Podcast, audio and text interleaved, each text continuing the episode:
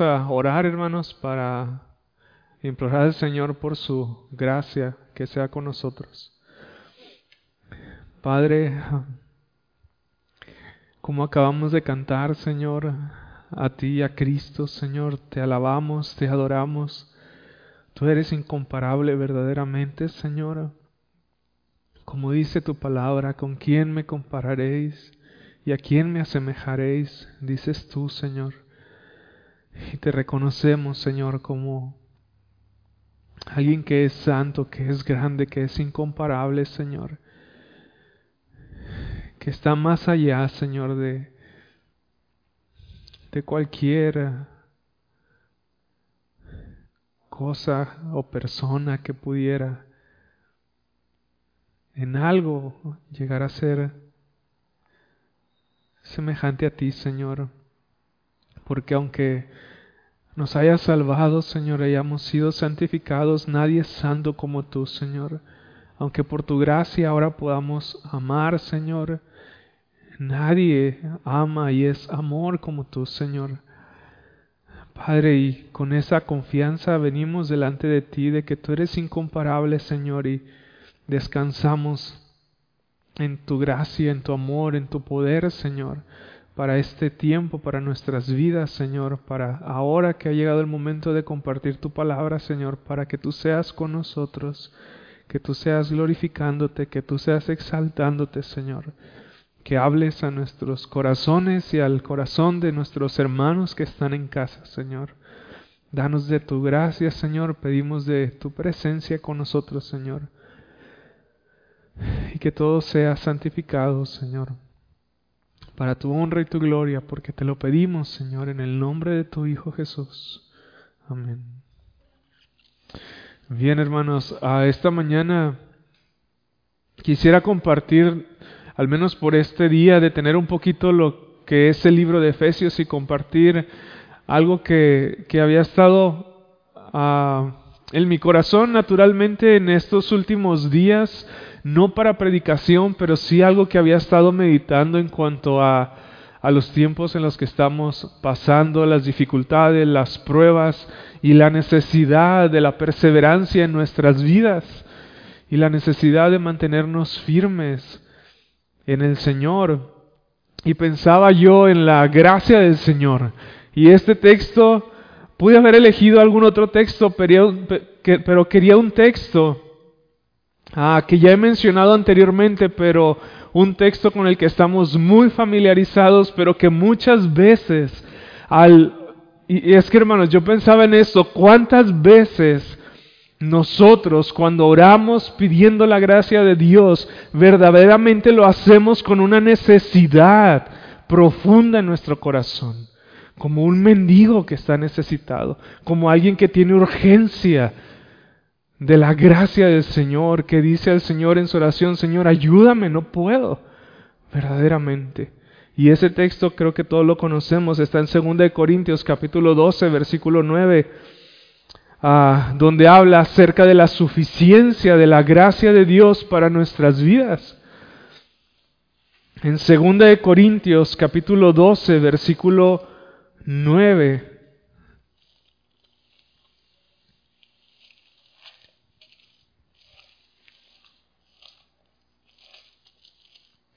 Dice ahí el apóstol ah, Pablo,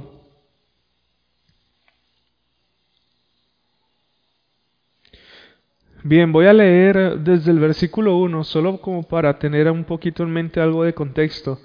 Dice, ciertamente no conviene gloriarme, pero vendré a las visiones y a las revelaciones del Señor. Conozco un hombre en Cristo que hace 14 años y en el cuerpo no lo sé. Si fuera del cuerpo no lo sé, Dios lo sabe fue arrebatado hasta el tercer cielo. Y conozco a tal hombre, si en el cuerpo fuera del cuerpo no lo sé, Dios lo sabe, que fue arrebatado al paraíso, donde oyó palabras inefables que no les dado al hombre expresar. De tal hombre me gloriaré, pero de mí mismo en nada me gloriaré, sino en mis debilidades. Sin embargo, si quisiera gloriarme, no sería insensato, porque diría la verdad, pero lo dejo para que nadie piense de mí más de lo que en mí ve u oye de mí. Y para que la grandeza de las revelaciones no me exaltase desmedidamente, me fue dado un aguijón en mi carne, un mensajero de Satanás, que me abofetee para que no me enaltezca sobremanera, respecto al cual tres veces he rogado al Señor que lo quite de mí, y me ha dicho, bástate mi gracia, porque mi poder se perfecciona en la debilidad. Por tanto, de buena gana me gloriaré más bien en mis debilidades para que repose sobre mí el poder de Cristo. Por lo cual, por amor a Cristo, me gozo en las debilidades, en afrentas, en necesidades, en persecuciones, en angustia, porque cuando soy débil, entonces soy fuerte. Me he hecho un necio al gloriarme. Vosotros me obligasteis a ello, pues yo debía ser alabado por vosotros, porque nada he sido menos que aquellos grandes apóstoles, aunque nada soy. Con todo, las señales del apostolado han sido hechas entre vosotros en toda paciencia, por señales, prodigios y milagros. Porque en qué habéis sido menos que las otras iglesias, sino en que yo mismo no os he sido carga? Perdonadme este agravio, dice el apóstol Pablo. Bien, hermanos, Aquí el apóstol Pablo estaba escribiendo a una iglesia que estaba verdaderamente en muchas dificultades y una de esas dificultades era el uso inapropiado de los dones espirituales y en el uso inapropiado de los dones espirituales había orgullo de por medio porque era el mal uso de los dones espirituales un reflejo del corazón de orgullo que había en la iglesia de Corinto. Entonces Pablo viene a hablar acerca de las revelaciones de él, que eran mayores a las de ellas, a las de ellos, a fin de que ellos pudieran, vaya, darles un ejemplo de, humildad también del apóstol Pablo y también una exhortación a que no se gloriaran ellos en dones espirituales, en lo que eran, en lo que hacían, sino que más bien Pablo les da un ejemplo acerca de las revelaciones que Dios les había dado y de lo que él había aprendido en medio de las revelaciones y de lo que él se había dado cuenta de que había en su corazón en ese momento en que él les estaba expresando esas revelaciones.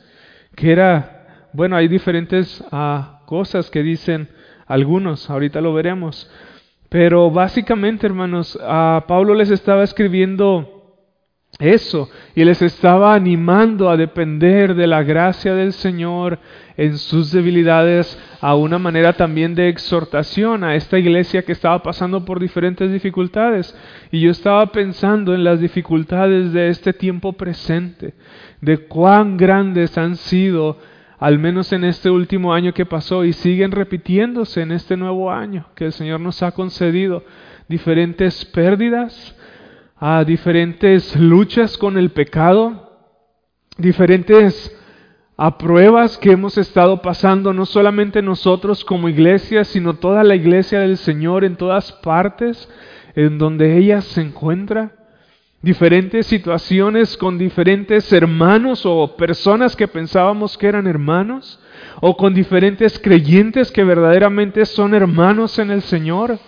Y aquí el apóstol Pablo hace mención acerca de una lucha espiritual que él tenía a causa de estas revelaciones en su corazón y acerca de las muchas pruebas que él afrontaba en su vida, como leemos en el versículo 10, por lo cual, por amor de Cristo, me gozo en las debilidades, dice el apóstol Pablo, en afrentas, en necesidades, en persecuciones, en angustias, por cuando soy débil, porque cuando soy débil, entonces soy fuerte, dice el apóstol Pablo. En mi vida están abundando las aflicciones y las pruebas. Es lo que les está diciendo a la iglesia de Corinto. Y cuántas pruebas y debilidades y aflicciones no hemos visto en el último tiempo.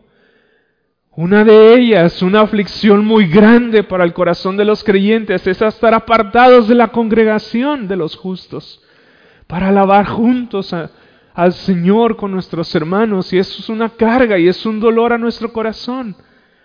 no ver a nuestros hermanos tan frecuentemente como los veíamos antes y aún más para adorar al Señor juntos en armonía. Algunos hermanos han sufrido pérdidas de familiares, algunos otros han sufrido enfermedades diferentes. De alguna manera hemos estado sufriendo o padeciendo cierta persecución por la falta de la censura o la libertad de permisos para poder congregarnos a diferencia de otros que tienen permisos. Y de alguna manera se puede decir que es un padecimiento por el cual estamos como iglesia. Entonces había diferentes dificultades en la vida del apóstol Pablo, había muchos problemas en la iglesia de Corinto, pero el apóstol Pablo nos habla acerca de algo que es necesario y de algo que es suficiente para nuestras vidas y eso es la gracia de Dios en nuestras vidas. Y yo pensando, incluso platicando con algunos hermanos y escuchando expresiones de petición en las reuniones de oración, hablábamos y coincidíamos de los tiempos difíciles y de cómo solamente la gracia de Dios nos puede mantener en pie para no apartarnos del Señor y seguir adelante en el camino del Señor. ¿Por qué, hermanos? Porque en tiempos de persecución, en tiempos de aflicción, de prueba, cualquiera que esta prueba sea, tiende a causar dos cosas en aquellos que profesan ser creyentes. A unos a santificarlos y a otros a mostrar que no eran verdaderos. Y escuchaba a un hermano hace unos días decir que este aislamiento o esta pandemia para algunos simplemente se les ha acomodado para hacer o vivir algo que ya estaba determinado en su corazón, para provocar o no provocar, simplemente revelar la comodidad que ya había en su corazón del cristianismo que ellos estaban viviendo o que querían vivir, porque se han quedado en casa cuando han podido congregarse. Y esta situación les ha caído como anillo al dedo. Entonces por eso digo que las pruebas y las aflicciones revelan dónde nosotros estamos parados delante del Señor y cuán verdadera o fuerte o débil es nuestra fe en Él. Pero la gracia del Señor es suficiente, dice el apóstol Pablo. Y el hombre del que Pablo hablaba era él mismo. En el versículo 1 dice, ciertamente no conviene gloriarme, pero vendré a las visiones y a las revelaciones del Señor, dice el apóstol Pablo. Pablo desearía no gloriarse, pero a causa de la iglesia, de los problemas que había en ellos, a causa de los dones espirituales y demás dificultades, será conveniente que el apóstol Pablo viniera a hablarles acerca de esto. Y, y por cuanto él tuvo que hablar de eso, de alguna manera se estaba sintiendo Pablo que estaba gloriándose a causa de estos privilegios que él había recibido del Señor, aunque no era su intención gloriarse en sí mismo. No era su intención. Y eso lo vemos por la manera en que se expresa de sí mismo, porque no lo hace de una manera directa, sino que dice que él conoce a un hombre en Cristo en el versículo 2 al versículo 4 que hace 14 años y en el cuerpo no lo sé, si fuera del cuerpo no lo sé, Dios lo sabe, fue arrebatado al tercer cielo. Y conozco a tal hombre en tercera persona. Si, si en el cuerpo fuera el cuerpo, no lo sé, Dios lo sabe, que fue arrebatado al paraíso, donde oyó palabras inefables que no le es dado al hombre expresar. Imagínense el privilegio de esta revelación, de que eran cosas que no le podía, no le daba permiso el Señor de expresar, que incluso ni siquiera podía expresar con sus palabras o dar a entender con sus labios por la grandeza de las mismas revelaciones. Y Pablo dice que fue llevado al tercer cielo y sabemos que hay tres cielos. Este, ah, en el que podemos ver a las nubes, el, al segundo cielo que es la atmósfera donde se envuelve el cielo azul y el tercero es el cielo en lo alto donde se encuentra el trono de Dios y ahí es donde fue llevado el apóstol Pablo para recibir esta revelación de parte del Señor y podemos ver la humildad de Pablo y a la vez su confesión de su lucha pruebas con el orgullo. Dice a diferente, porque en, el versículo 2 dice que él conoce un hombre, pero a diferencia de quienes hacen alarde de sus experiencias y de todo cuanto hacen para el Señor, el apóstol Pablo mostró mucha humildad al guardar el secreto por 14 años. Por 14 años. Lo que le había venido como por parte del Señor. Entonces podemos ver ahí a la vez en un solo versículo la humildad de Pablo, pero también sus luchas y pruebas que él estaba teniendo en su corazón y en su vida, como ya leímos también en el versículo 10, diferentes pruebas hacer en cuestiones de persecución, de tristeza, de angustia, de debilidad en diferentes maneras. Y esto podemos decir que es parte de la vida cristiana y parte de los hombres más fuertes que nosotros podemos ver en el Señor, como lo es el apóstol Pablo. De manera que nadie, por más espiritual o servidor que sea de nuestro Señor Jesucristo, está exento de las persecuciones, está exento de la aflicción, está exento del dolor y de las dificultades y debilidades en su vida. Y el apóstol Pablo vuelve a decir en el versículo 11, me he hecho un necio al gloriarme y podemos ver la prueba del apóstol Pablo. Y al gloriarse en sus debilidades, Pablo se mencionaba a sí mismo aunque él no lo quería.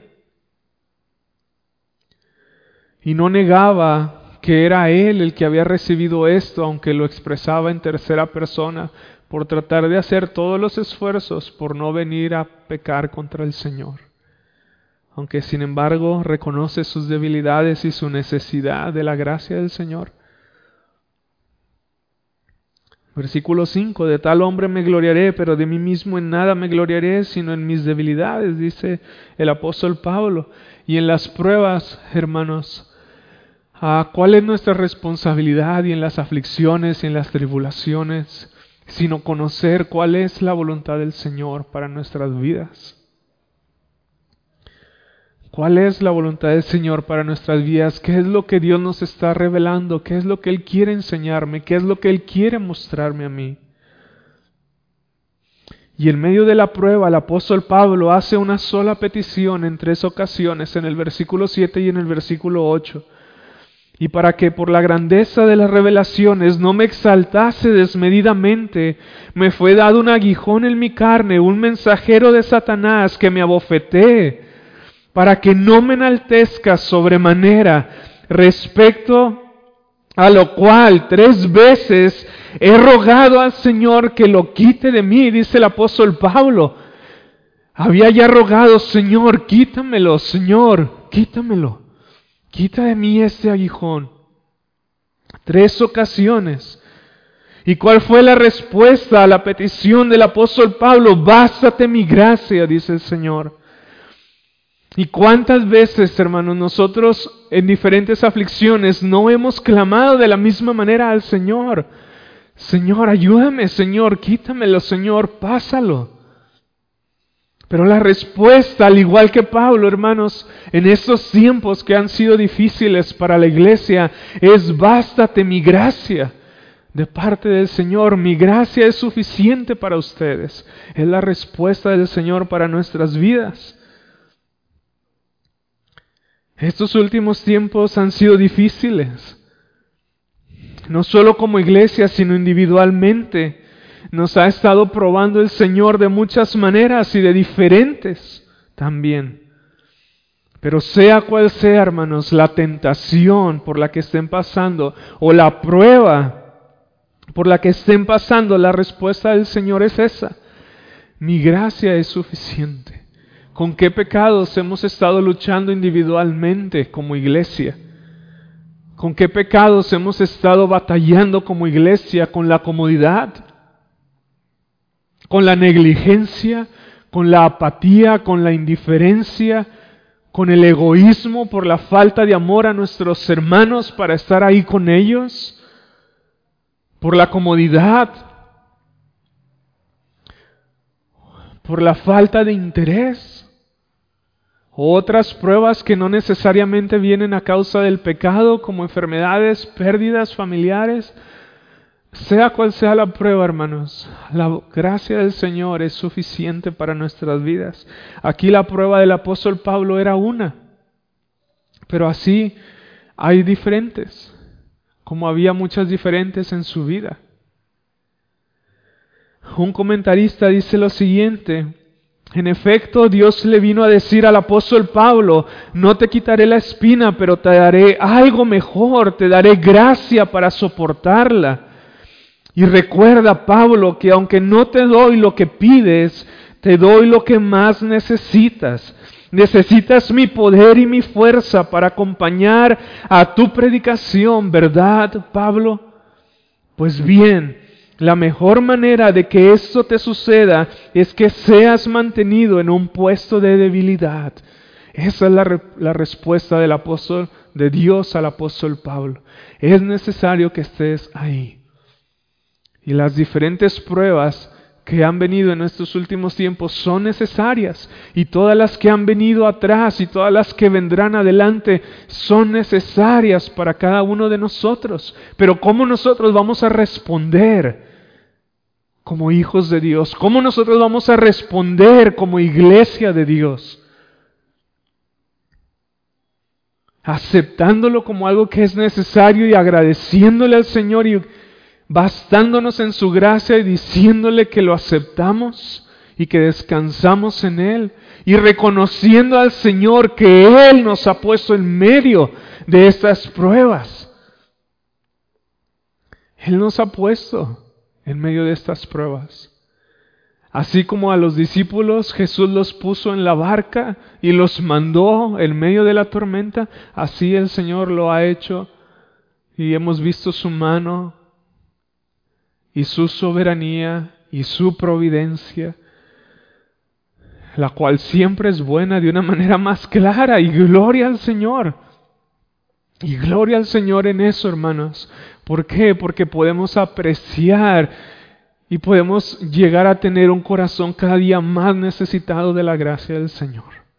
A diferencia de una vida de comodidad, donde parece que todo va bien entonces comenzamos a depender de nosotros mismos y no de la gracia del Señor. Porque la respuesta del Señor no siempre será de la manera en que lo esperamos. Y aunque el Señor escucha nuestras peticiones, Él sabe lo que más es necesario para cada uno de nosotros. En algunas ocasiones, Dios concede con ira a los incrédulos las peticiones que hay en su corazón, como lo vemos en Éxodo. ¿Quieren carne? ¿Se hastiaron de lo que yo les daba? Aquí está. Y el Señor, después de que les dio a comer carne hasta que se hastiaron, acabó con la vida de muchos de ellos porque se airó en contra de ellos. Y Dios les concedió, pero en su ira, los deseos de su corazón. Pero también es verdad, hermanos, que en muchas otras ocasiones Dios retiene con amor a sus hijos. Y hay veces que no podemos distinguir eso, que Dios retiene con amor a sus hijos. Y aquí el apóstol Pablo decía, Señor, quítamelo en tres ocasiones. Y el Señor le decía, no, no te lo quitaré. Te mantendré en, esa, en ese estado de debilidad, pero te daré algo mejor que es mi gracia.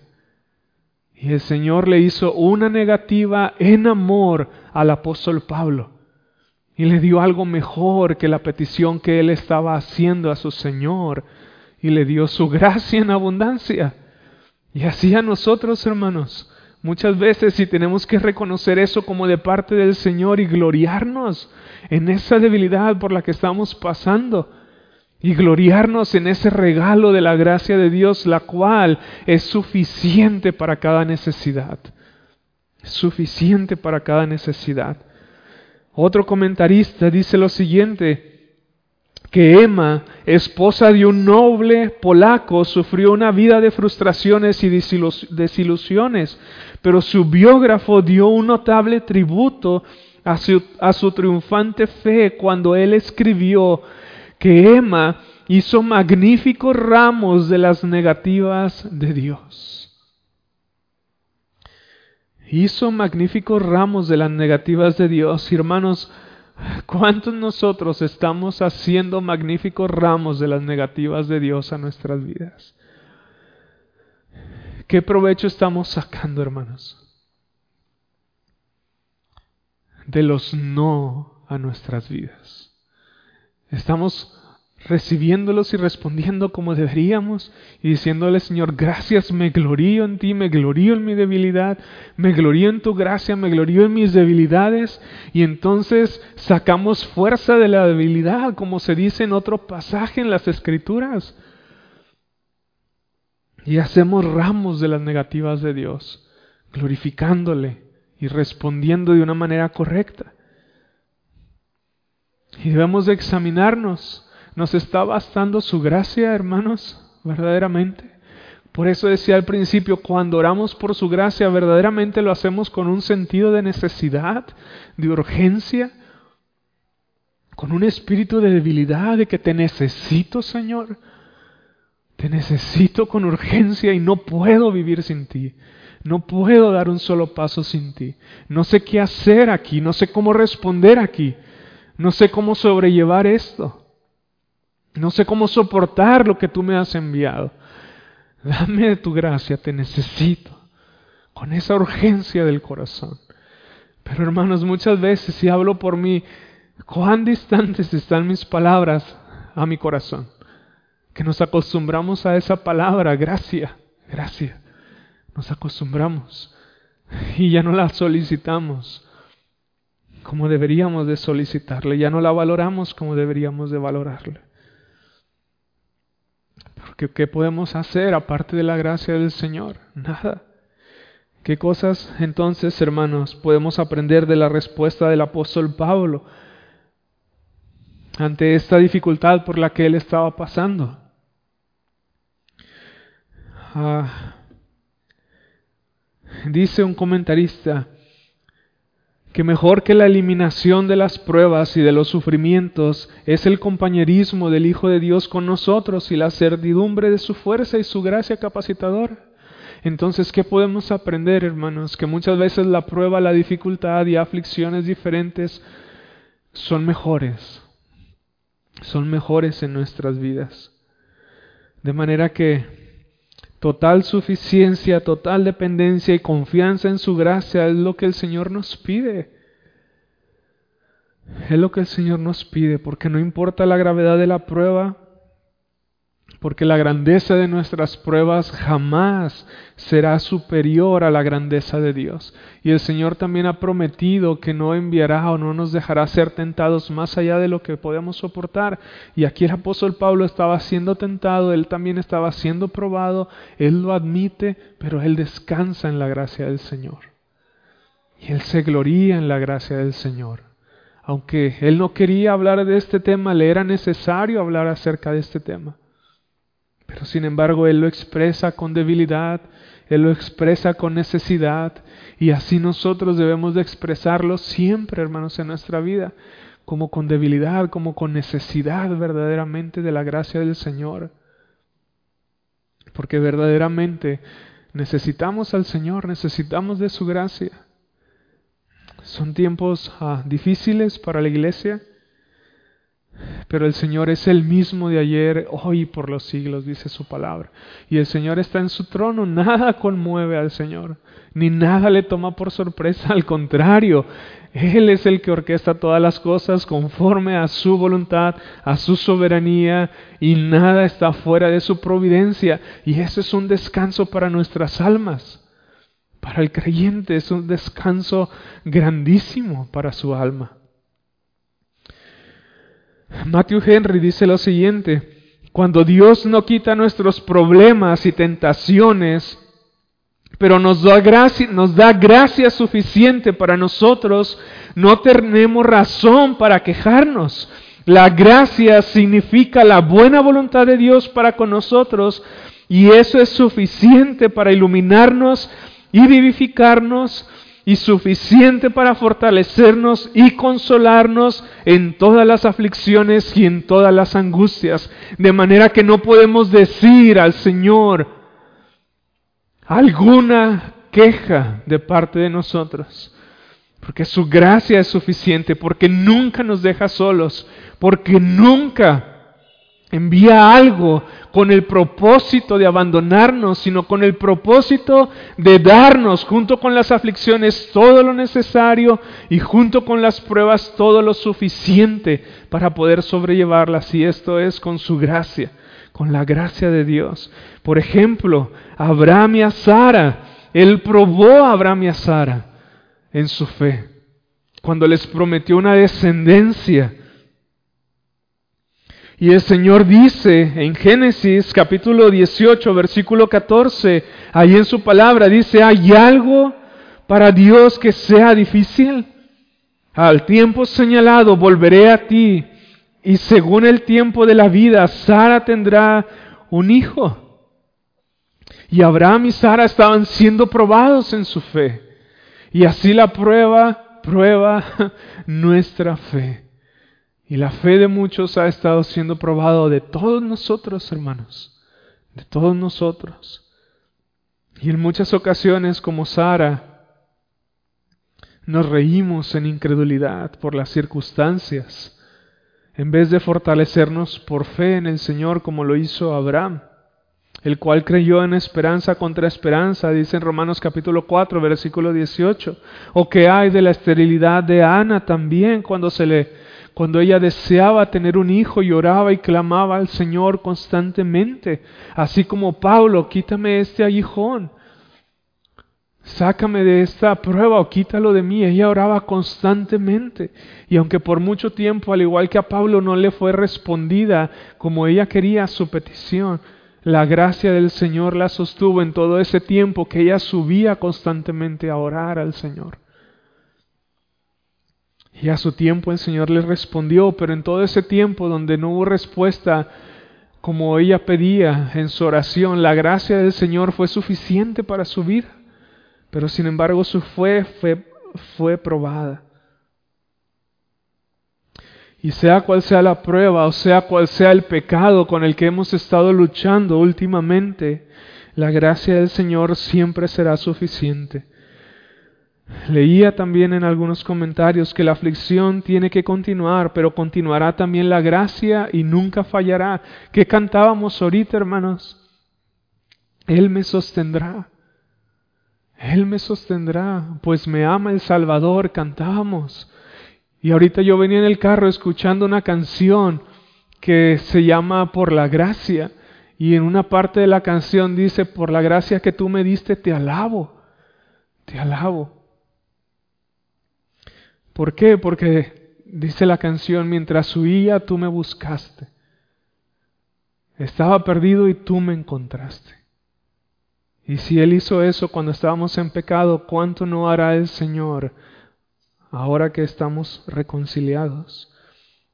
Jim Elliot decía que la voluntad de Dios no te llevará donde su gracia no te pueda sostener, y eso es verdad no os dejará ser probados más allá de lo que nosotros podemos soportar, dice Pablo también a los Corintios. Así que hermanos, no desmayemos, aunque las tentaciones y pruebas sean fuertes. La gracia del Señor nos sostendrá y nos ayudará para seguir adelante. ¿Cuántas cosas, hermanos, como iglesia no hemos pasado y podemos ver a tiempo atrás y podemos contar y cantar acerca de la fidelidad del Señor? Que aún estamos aquí por su gracia, que nos ha sostenido en tiempos pasados. Y así nosotros podemos recibir la gracia de Dios para el tiempo presente y con la esperanza de que más adelante cantaremos también la fidelidad de Dios de tiempos pasados, pero necesitamos gloriarnos ahora en nuestras debilidades y, en, en la gracia del Señor como nuestra necesidad, más grande necesidad.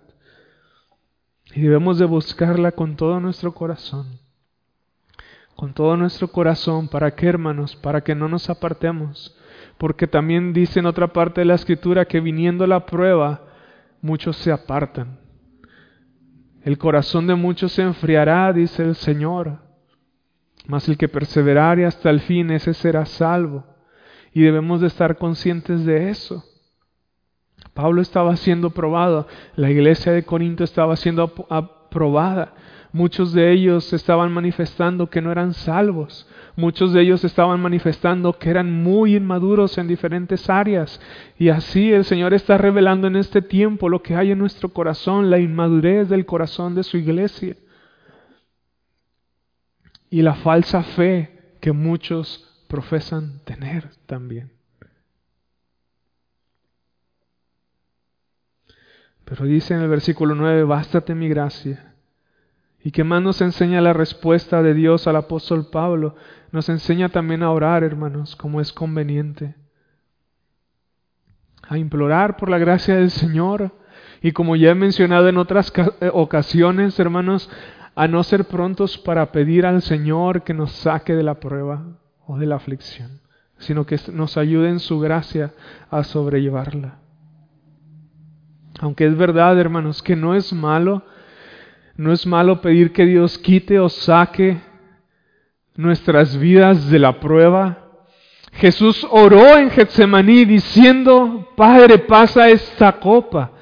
Y en tres ocasiones Jesús oró de esta manera, pero al final Jesús dijo, pero no sea lo que yo quiero, sino lo que tú, que sea tu voluntad, dijo el Señor dijo a su Padre. Pero lo que hemos de recordar es que antes de nuestra voluntad es eso, es la voluntad del Padre. Y que esa voluntad del Padre para nosotros muchas veces, o siempre más bien, es la santificación de su iglesia, es la limpieza en su iglesia, es la purificación de su iglesia. Y para eso el, el Señor tiene que zarandearnos y lo hace de diferentes maneras y lo hace utilizando a diferentes personas y lo hace utilizando diferentes circunstancias, como se habla aún de Satanás que viene para zarandearnos. Pero la voluntad de Dios para nuestras vidas es la santificación. Y es por eso que el apóstol Pablo dice, por eso es que me gloriaré en mis debilidades para que repose sobre mí el poder de Cristo. Dice el apóstol Pablo.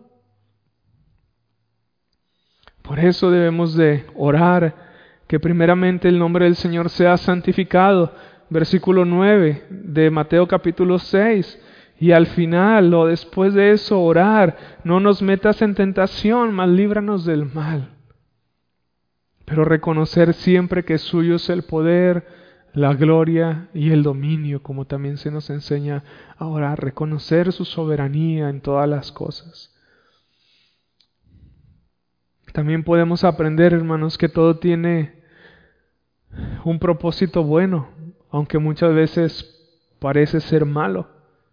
Versículo 7 al versículo 9 dice, y para que la grandeza, por la grandeza de las revelaciones no me exaltase desmedidamente, me fue dado un aguijón en mi carne, un mensajero de Satanás que me abofetee, para que no me enaltezca sobremanera, respecto al cual tres veces he rogado al Señor que lo quite de mí y me ha dicho, bástate mi gracia, porque mi poder se perfecciona en la debilidad. Por tanto, de buena gana me gloriaré más bien en mis debilidades, para que repose sobre mí el poder de Cristo. Satanás nada tiene de Dios, absolutamente nada tiene de Dios. Jesús dijo que no tiene nada de mí. Mas, sin embargo, Dios en su poder y en su soberanía y en su omnipotencia es capaz de utilizar aún a Satanás para el bien de su iglesia. Es increíble, hermanos, la sabiduría de Dios y la gracia y el amor del Señor en tornar y utilizar a alguien que es malo para hacerle bien a su pueblo. Y eso no quiere decir que vamos a justificarnos en Satanás o a justificarnos en el pecado o a justificarnos en las circunstancias, sino a reconocer a Dios como el Señor de las personas y de las circunstancias. y reconocer que su voluntad para nosotros es buena, es agradable y perfecta, independientemente de la situación en la que estemos. Y podemos ver que la respuesta del Señor al apóstol Pablo es en sabiduría, utilizando en esencia aún lo que es malo o puede ser malo para cumplir su propósito en él. ¿Cuál es el aguijón en la carne? No lo sabemos con exactitud, pero el punto, hermanos, es para qué es. Ya también lo había mencionado hace mucho tiempo que el propósito de Dios en las pruebas muchas veces no es que las entendamos, sino es que reconozcamos el propósito por el cual Él las ha enviado. Y hay veces que nos mortificamos tanto diciendo al Señor, ¿por qué y por qué, Señor? ¿Por qué esto? ¿Por qué aquello? En vez de decir, Señor, ¿para qué? Porque al hacer esa pregunta, ¿para qué? Eso revela la disposición del corazón para aprender, para agradar al Señor, para glorificar al Señor, para ser santificados, para someternos al Señor y agradecer a Él por su voluntad, antes que preguntar por qué, Señor, sino para qué. porque no entenderemos el porqué de muchas pruebas, pero sí debemos de esforzarnos en esto, hermanos. Así como Pablo en el versículo 7, y para que la grandeza de las revelaciones no me exaltase desmedidamente, me fue dado un aguijón en mi carne, un mensajero de Satanás que me abofetee. Pablo entendió para qué, para que no me enaltezca sobremanera. Pablo entendió el propósito, para que no me enorgullezca, para que no me jacte, ¿Cuál era el aguijón? De nuevo, no lo sabemos, pero Pablo entendió el propósito de su prueba, de su lucha, de esa prueba que él quería que el Señor le quitara. Él entendió el para qué, para que no me enalteciesen sobremanera. Y debemos de preguntarnos, hermanos, ¿estamos nosotros entendiendo el propósito de lo que Dios ha traído a nuestras vidas y a su iglesia? Y no digo a su iglesia local, sino a su iglesia universal también. En donde quiera que se encuentre. ¿Para qué? ¿Para qué? ¿Qué es lo que el Señor quiere hacer? ¿Qué es lo que el Señor nos quiere enseñar? En Pablo era la humildad, en mí, en ti, en la iglesia, ¿qué es? Porque aunque parezca innecesaria, siempre existe un propósito de parte del Señor y cada uno tiene la responsabilidad de discernir ese propósito. Como José, en Génesis 50, 20, vosotros pensaste mal para contra mí, le dice a sus hermanos, mas Dios lo encaminó para bien. Aunque en el momento José estaba muy afligido y muy adolorido por la prueba que le había venido sobre, por sobre sus hermanos, después entendió que era Dios y entendió el propósito para mantener con vida al pueblo de Dios, después de la posición que Dios le dio a un lado de Faraón. O la mujer sanada en el día de reposo. En Lucas 13:16 Dice, y a esta hija de Abraham que Satanás había atado 18 años, no se le debía desatar de esta ligadura en el día de reposo. Uno de los propósitos en desatarla era la gloria de Dios y la salvación de los perdidos. Y el Señor utilizó la, prueba de ella para salvar a otros y para gloria suya y no solamente para la salvación de ella. Y hay veces que nosotros nos encasillamos en nosotros mismos si no pensamos que eso trae gloria al Señor, que la prueba debe traer gloria al Señor y que eso puede ser de beneficio para los que nos rodean, como, como lo fue en ella. Como con Job, como ya mencionaba, vinieron por Satanás también. Lo utilizó el Señor y le permitió que viniera a Job, aún a su esposa y a sus amigos. Pero Dios fue glorificado y Job fue santificado. Como Santiago dice, he aquí tenemos por, bienaventurados a los que sufren. Habéis oído de la paciencia de Job y habéis visto el fin del Señor, que el Señor es muy misericordioso y compasivo. Job fue ejercitado en la paciencia también, aunque tenía diferentes pruebas. Y algo que, que me sorprendió que estaba leyendo hace algunos, algunos días, de no recuerdo quién era, pero él decía lo siguiente, que Dios nunca hace algo, hermanos, y esto es de mucho ánimo, Dios nunca hace algo para su gloria que no sea también para el bien de su iglesia. Y asimismo, nunca hace algo para el bien de su iglesia que no sea para su gloria. Eso es lo que enseñan las escrituras. Entonces podremos descansar en la voluntad de Dios en esa realidad. Que cuando Dios, hermanos, busca su gloria, no lo buscará a expensas de tu bien. Y cuando Dios busca tu bien, no te olvides que es para su gloria también. Aunque ese bien venga en una envoltura de aflicción. Y ahí en Corinto, en Corintios podemos leer específicamente uno de los propósitos de nuestra debilidad en medio de las pruebas y aflicciones. Versículo 9, porque mi poder se perfecciona en la debilidad y más abajo para que repose sobre mí el poder de Cristo. Hay veces, hermanos, que, que muchos cristianos viven muy descontentos o muchas veces experimentamos mucho descontento porque pensamos o sube a nuestra mente que Dios aflige de una manera arbitraria, simplemente por afligir, pero eso no es así. Como si fuera un Dios cruel que se deleita en ver sufrir a sus hijos. Y muchos cristianos llegan al punto de la depresión y del desánimo y del abatimiento porque no pensamos correctamente respecto a Dios.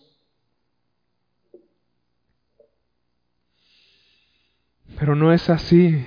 Él nos ama y por cuanto Él nos ama, Él siempre hará lo que sea necesario y de la manera en que sea necesario para nuestro propio bien. Paul Washer decía que todos necesitamos días difíciles para aumentar nuestra dependencia de Dios y aprender que su gracia es suficiente.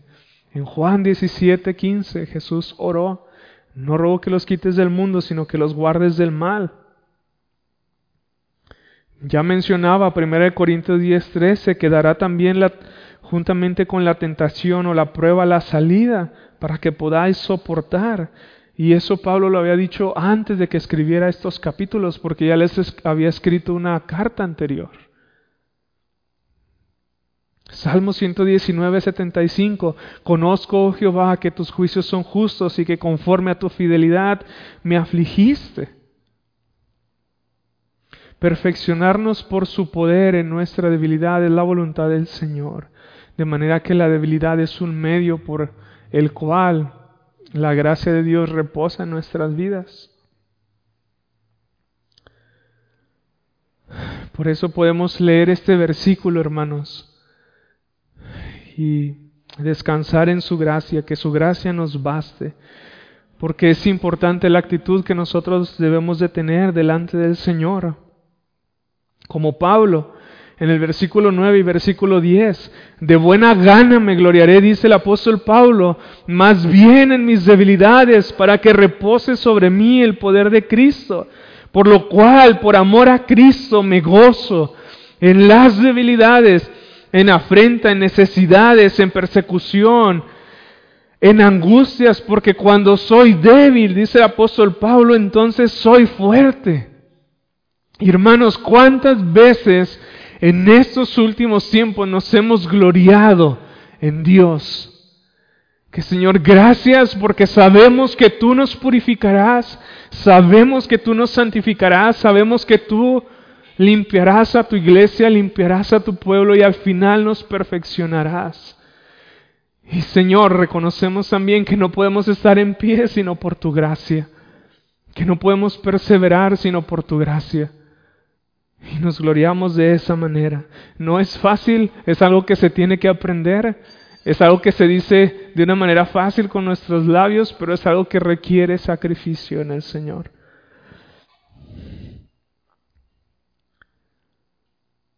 Porque es la gracia y es el amor del Señor. Cuanto más débil seamos, con más claridad resplandecerá en medio de la prueba la gracia del Señor. De manera que nuestra actitud es, es fundamental, hermanos porque no encontramos alguna promesa en las escrituras de que es fácil la vida cristiana, sino al contrario, se nos presenta como una cruz, se nos presenta como un camino angosto. Y el apóstol Pablo, de nuevo en el versículo 10, dice que por amor a Cristo él, él se gozaba en las debilidades, en las afrentas, en necesidades, en persecuciones, en diferentes angustias, porque cuando él era débil entonces él era fuerte. Aunque, aunque él era un hijo de Dios, tenía que pasar por esto y así todo hijo de Dios. Y como Pablo también le dijo a Timoteo en 2 Timoteo capítulo 2 versículo 1, tú pues, hijo mío, esfuérzate en la gracia que es en Cristo Jesús. Esfuérzate en la gracia. También hace unos días encontré, ya casi no se, se utilizan los CDs, pero en una carpeta encontré en mi casa, entre el chorro de cosas que tenía ahí revueltas, un CD que decía himnos. Y me lo llevé y lo puse en el carro mientras trabajaba y eran himnos ah, que escuchaba y que cantábamos al principio de los comienzos de la iglesia y traía a mi memoria, traía a mi memoria reflexiones sobre mi vida y también convicción de pecado al recordar este mi vida para con el Señor en tiempos pasados y traía convicciones a mí de pecado de que Señor porque me sentía menos menos esforzado que antes. Entonces traía convicción a mi pecado al recordar esos himnos y recordaba por uno de esos himnos la gracia del Señor, la cual es necesaria, hermanos, para seguir perseverando. Y recordaba también este versículo que Pablo le dice a Timoteo, Hijo mío, esfuérzate en la gracia que es en Cristo Jesús. Podemos mirar al pasado, hermanos, hemos decaído espiritualmente, nos hemos estado esforzando menos que antes, así como yo recordaba en tiempo pasado. Si es así, no lo sé, pero el propósito es que cuando el Señor nos muestra algún pecado tenemos que arrepentirnos y lo hace por amor. Y lo hace para ah, darnos fuerza y para que renovemos nuestro servicio al Señor y nuestra comunión con Él y nuestro amor por la iglesia, por nuestros hermanos, en todo en cuanto a la voluntad del Señor. Pero esos himnos traían esos pensamientos a mi memoria. De manera, hermanos, que cada uno de nosotros ha visto que son tiempos difíciles en muchos diferentes sentidos y que el Señor nos ha estado probando y que muchas de las pruebas que Dios trae a su iglesia es para manifestar quiénes verdaderamente son sus discípulos, quiénes le van a seguir y servir aún en medio de la dificultad y quiénes se van a apartar de andar en pos de Él. Y eso nos debería de, de hacer temblar, de preocupar individualmente, hermanos, porque ¿quién es suficiente? ¿Quién es suficiente para permanecer en el Señor? ¿Qué es lo que dice? Creo que es en Romanos capítulo 11 o 13. Dice, no te jactes, porque por Él estáis en pie, dice el Señor. Por Él estáis en pie, le dice Pablo a los gentiles. Por Él estamos en pie, solamente. Si se apartara su mano, todos caeríamos, todos apostataríamos de la fe inmediatamente. Nos entregaríamos al pecado, hermanos, si no fuera por su gracia, que nos frena, que nos restringe, que nos santifica, que nos trae de vuelta a casa. Si no fuera por su gracia solamente.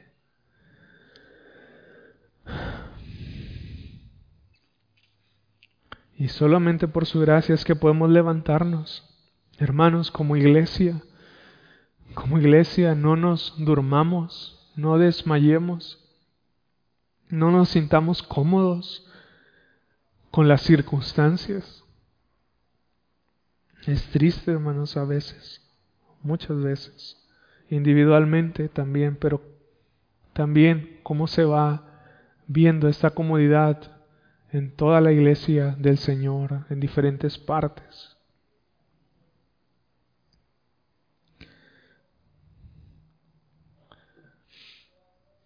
Y no olviden también que las mismas aflicciones y pruebas se van cumpliendo en todos nuestros hermanos.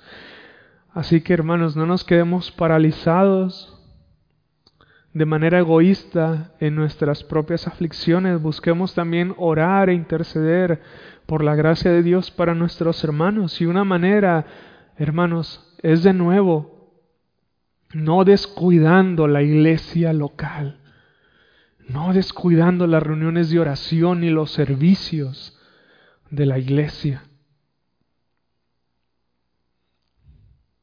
¿Por qué, hermanos? Porque el Señor ha prometido que también ahí nos dará de su gracia y ahí derramará de su bendición. Salmo 133, versículo 3.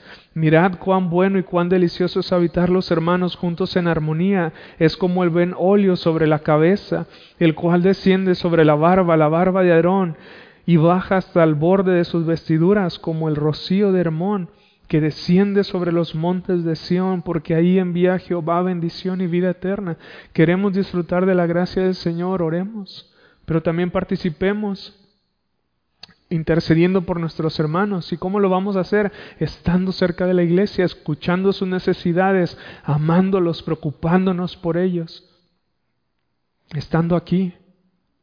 Porque ahí el Señor derrama bendición y vida eterna. No es el único lugar en donde quiera que invoquemos al Señor, pero aquí podemos encontrar una promesa del Señor, de que Él nos bendecirá cuando estamos congregados en su nombre. Y sobre todas las cosas, hermanos, recuerden que la gracia de Dios viene por medio de nuestro Señor Jesucristo. Fuera de Él no hay gracia alguna.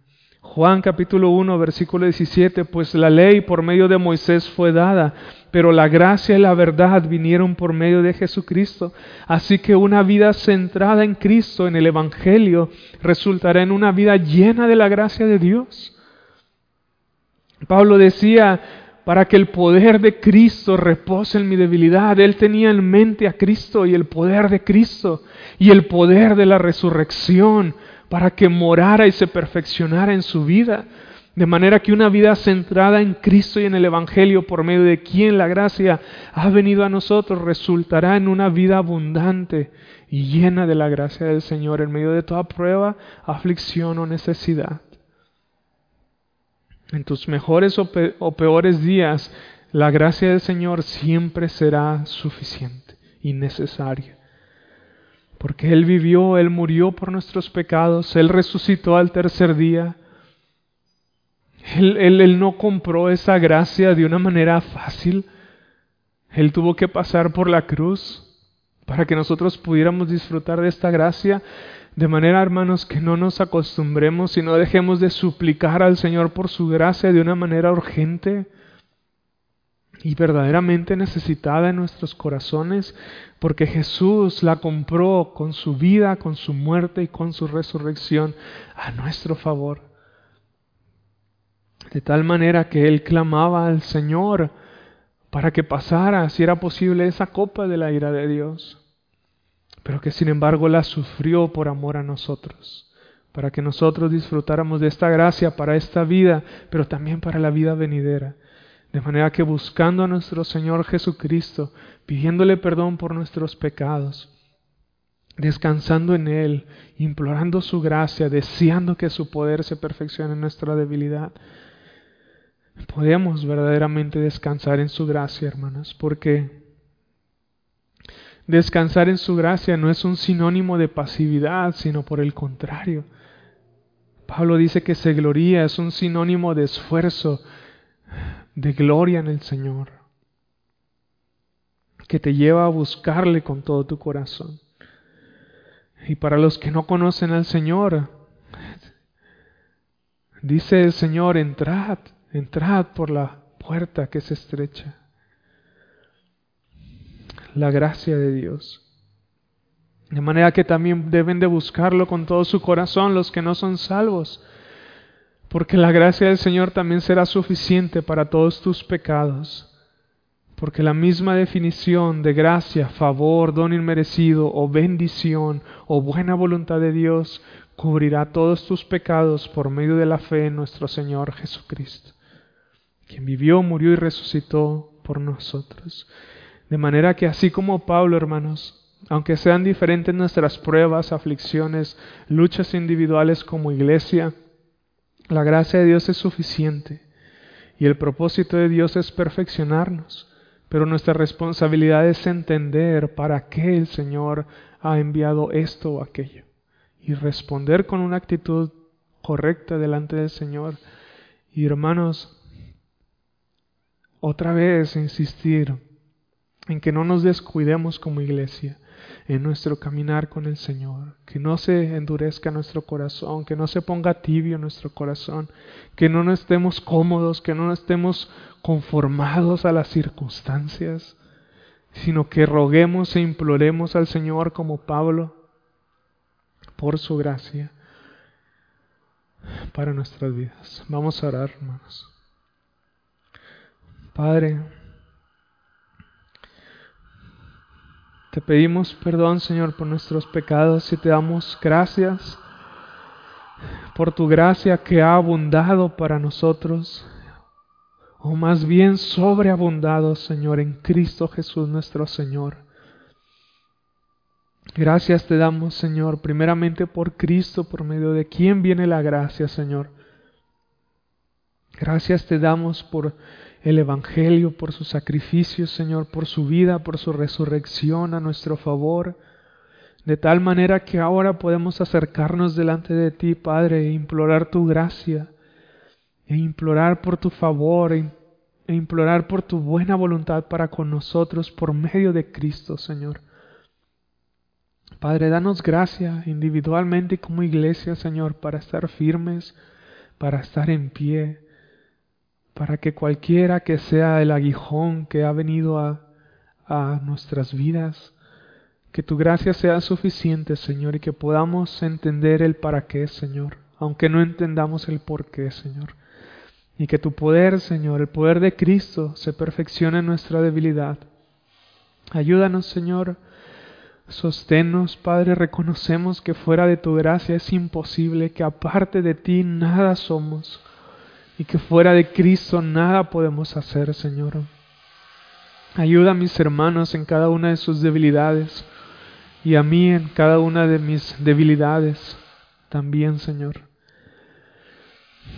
Padre, para que nadie se aparte, Señor, y que si alguien se ha apartado, Señor, que se vuelva en arrepentimiento y en fe, y que si alguien no te ha conocido, Señor, que también mire a Cristo y se arrepienta, Señor y que nos ayude, Señor, si, si hemos estado faltos y descuidados, Señor, como iglesia, como personas, como creyentes, Señor. ayúdanos y fortalece nuestros pies y endereza nuestras veredas, Señor, porque te necesitamos verdaderamente, Señor. Y que todo sea, Padre, para tu honra y para tu gloria, en Cristo Jesús. Amén. Gracias, hermanos. Dios les bendiga.